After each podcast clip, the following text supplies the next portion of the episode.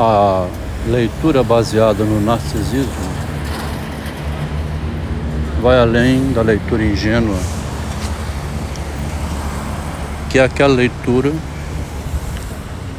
onde o leitor é obrigado a acreditar no escritor, na pessoa que fala, né? É como se você fosse obrigado a acreditar que não há maldade nenhuma, que a pessoa com quem você convive não é aquela alertada lá da Bíblia, né? O homem não é confiável. Então, a leitura baseada no narcisismo é aquela que visa encontrar, como diz o Louis Althusser, aquilo que o autor não disse no que ele disse. Essa é uma frase de Louis Althusser na década de 60, 70 por aí. Ele era leitor de Freud, né? de Marx e de Lacan o Tse, e ele, baseado na ideia de Freud, então, do inconsciente, né? O velho inconsciente, no sentido de esconder, ou de que a pessoa não sabe o que diz, ou diz sem saber o que está dizendo. Então, por detrás do dito, tem oculto isso que nós estamos chamando aqui de narcisismo. Com a introdução do narcisismo por parte de Freud, o velho inconsciente, aquele conceito original, se tornou ultrapassado, porque o Freud mesmo não percebia que é impossível objetivar o inconsciente, né? O inconsciente jamais poderia ser objeto de estudo, apesar de no capítulo 7 da interpretação dos sonhos ele tentar de todas as formas criar algumas leis do inconsciente. O ego de Freud, né? o eu de Freud, querendo determinar o indeterminável, não se deu conta ele que o inconsciente que ele tentou determinar não poderia ser determinado, né? Não poderia ser objetivável. Porque você nunca percebe o engano de que alguém está intencionado quando se relaciona contigo. Nós estamos agora na parte quase final das cartas de Freud a Jung. É o momento em que o Freud está se dando conta de quais eram os interesses do Jung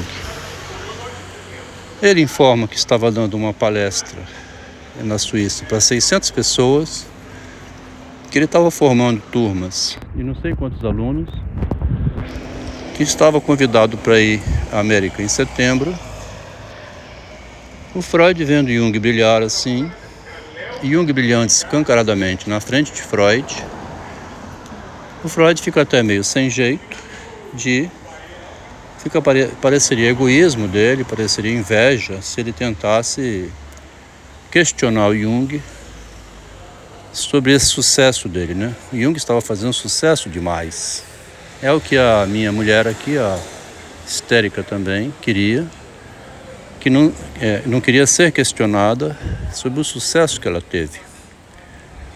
Aí o Freud questionou Jung pelo abandono da instituição psicanalítica, pelo abandono da, do controle da psicanálise, pelo abandono que Jung vinha fazendo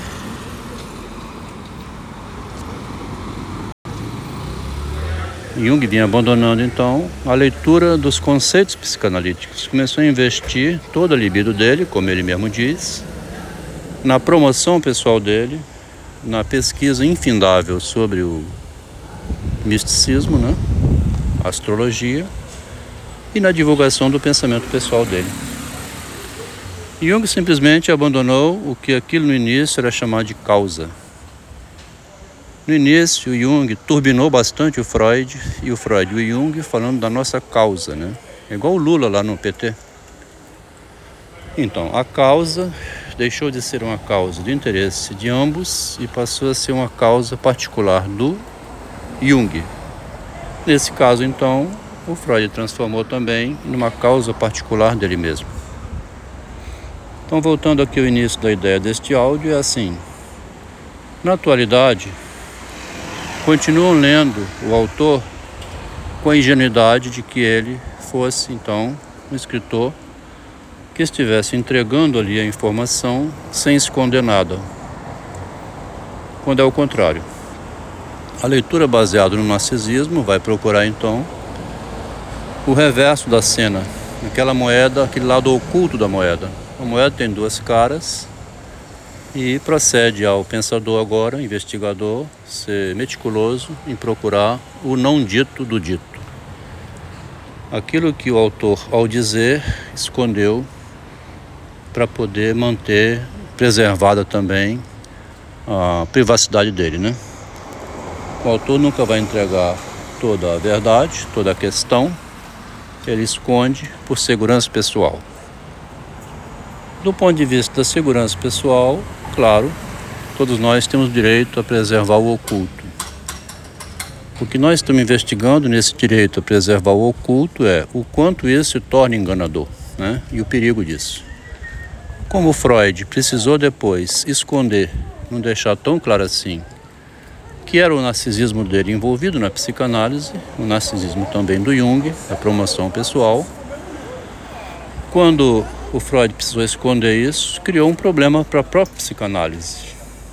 O que interessa a nós na pesquisa do narcisismo é isso. Como dito antes, não é saber se o Freud saía com a irmã da esposa dele. Não é saber se o Jung deitava com o paciente. Isso aí são desvios ou problemas da privacidade da pessoa. O que interessa é a ocultação da informação que hoje ainda os psicanalistas estudam Freud como se fosse o primeiro Freud do inconsciente. Não, não alcançaram aquela modificação que ele introduziu com o narcisismo.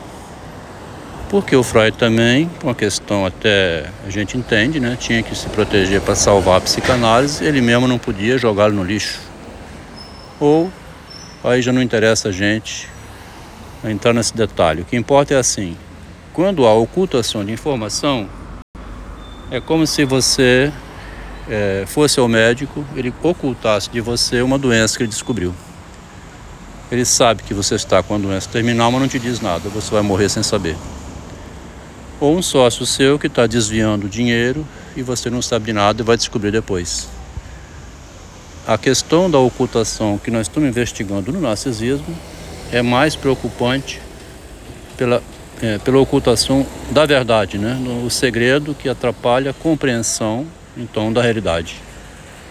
O estudo do narcisismo, é bom que se diga, nunca foi feito com esse modo de, de, de estudar como está sendo feito agora.